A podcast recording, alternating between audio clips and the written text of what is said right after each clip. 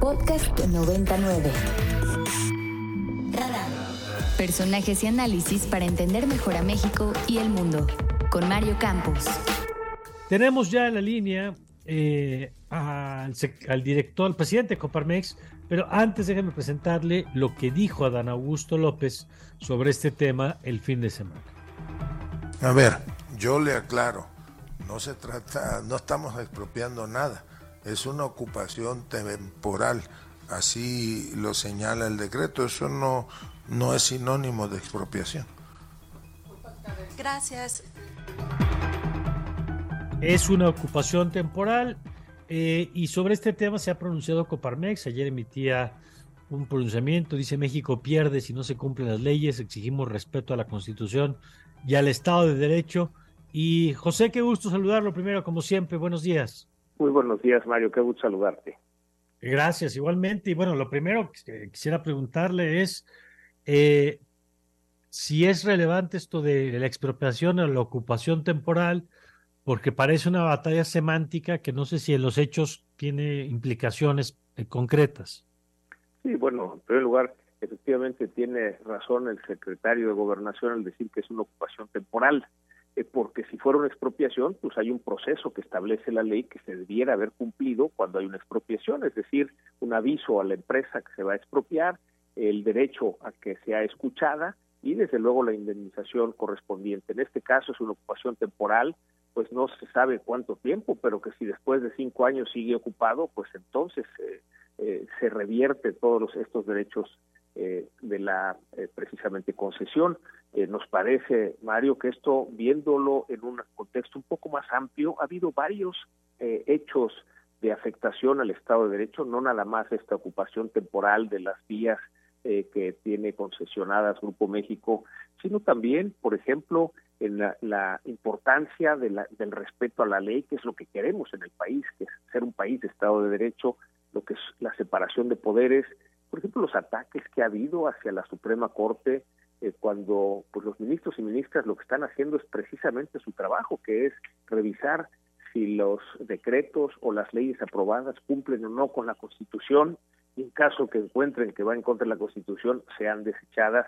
Nos parece que los ataques que recibe eh, los ministros y ministras están fuera de lugar. De hecho, que un gobierno estatal eh, como el de Veracruz eh, haga una movilización y que lleve unos ataúdes frente a la Suprema Corte nos parece inaceptable en un país de Estado de Derecho. Debemos respetar a las instituciones, no nada más respetar las leyes.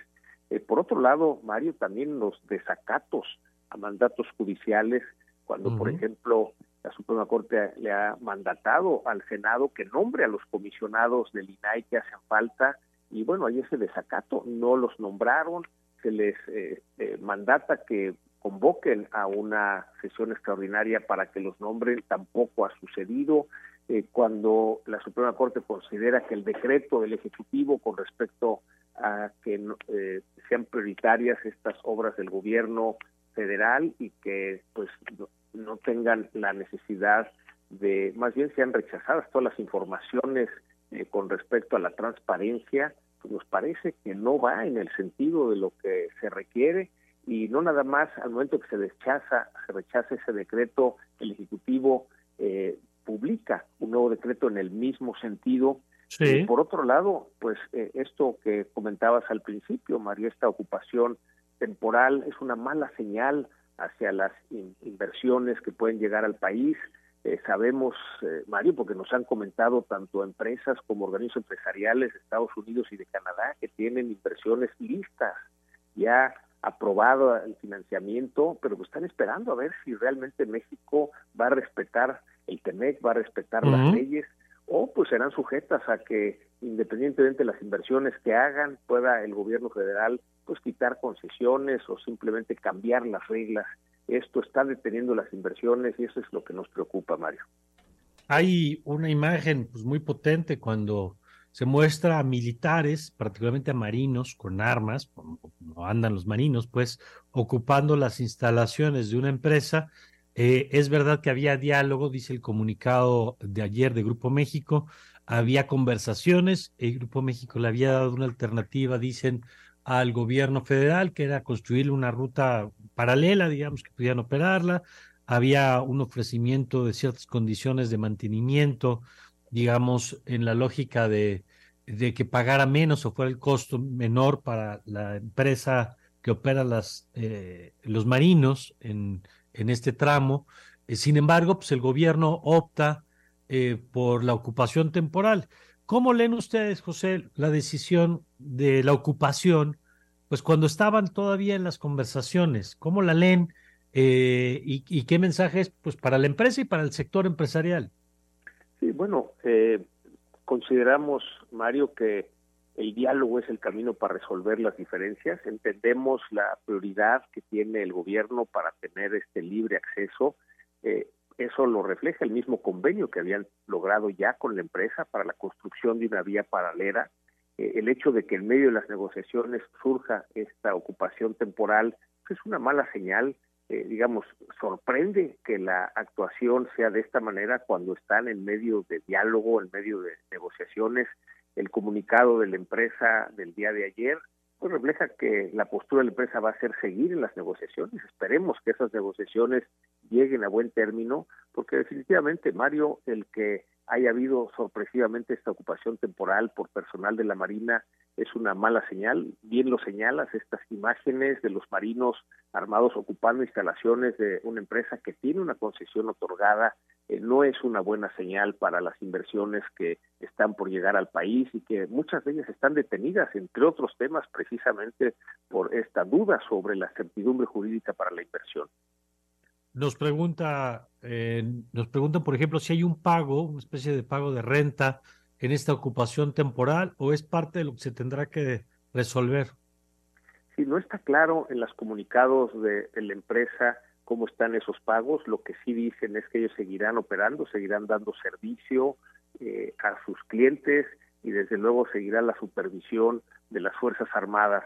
Eh, esperemos que esto no no tome demasiado tiempo a que el diálogo los lleve a un buen acuerdo y que entonces podamos seguir desde luego el gobierno federal con el proyecto del canal transísmico del corredor transísmico adelante pero también respetando las leyes respetando esta concesión que tiene esta empresa privada y que de alguna manera pues sirve también para el desarrollo de la región.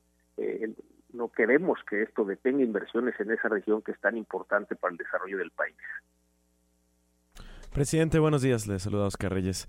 ¿Y finalmente ustedes verían una salida positiva entre Grupo México y el gobierno?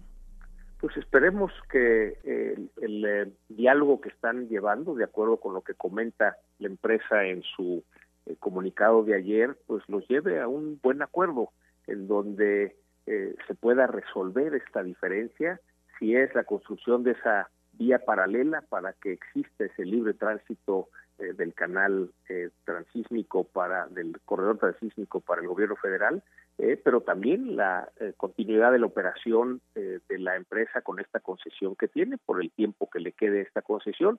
La expectativa es que con el diálogo que está abierto con la mesa de negociación que tienen se llegue a un buen acuerdo y que no sea necesario que esto se alargue más porque mientras más tiempo se alarga sigue generando esa incertidumbre jurídica, lo mismo que este diálogo, esta negociación sobre las solicitudes de consulta de los gobiernos de Estados Unidos y luego de Canadá con respecto al TEMEC en materia eléctrica, que pues, sigue el diálogo, pero no se resuelve y eso sigue deteniendo las inversiones. Decía hace unos momentos que esto se da en un clima, digamos, más amplio, en donde está el tema del INAI, está previamente el tema del INE, y hoy mismo, ahora mientras conversamos, el presidente ha, ha retomado la cruzada contra la Corte, y digo cruzada pues, porque porque ya no es un hecho aislado, es un hecho sistemático.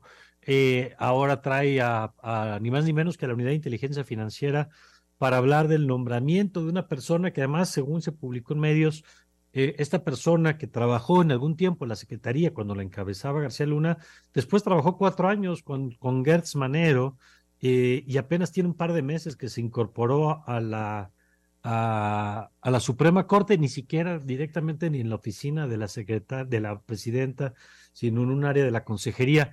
¿Qué le diría eh, José como Coparmex pues al gobierno federal y al presidente sobre esta cruzada en torno a la Suprema Corte?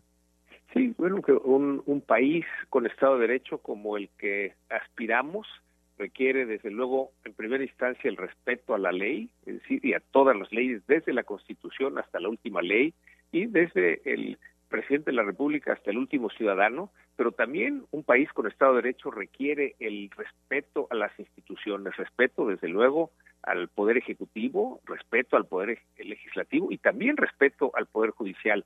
En esta separación de poderes es que encontramos los contrapesos que nos permiten ser un país de Estado de Derecho, que nos permiten que, entre otros temas, la democracia siga avanzando. Eh, por eso es eh, importante un llamado a que haya diálogo y que haya respeto a las distintas instancias, a los distintos poderes. José, como siempre, gracias por tomarnos esta llamada. Eh, son tiempos que se requiere mucho diálogo y para nosotros es importante siempre escuchar la perspectiva de Coparmex en este espacio. Y con mucho gusto, Mario, y un saludo a toda su audiencia. Gracias. José Medina Mora es el presidente de la Confederación Patronal de la República Mexicana.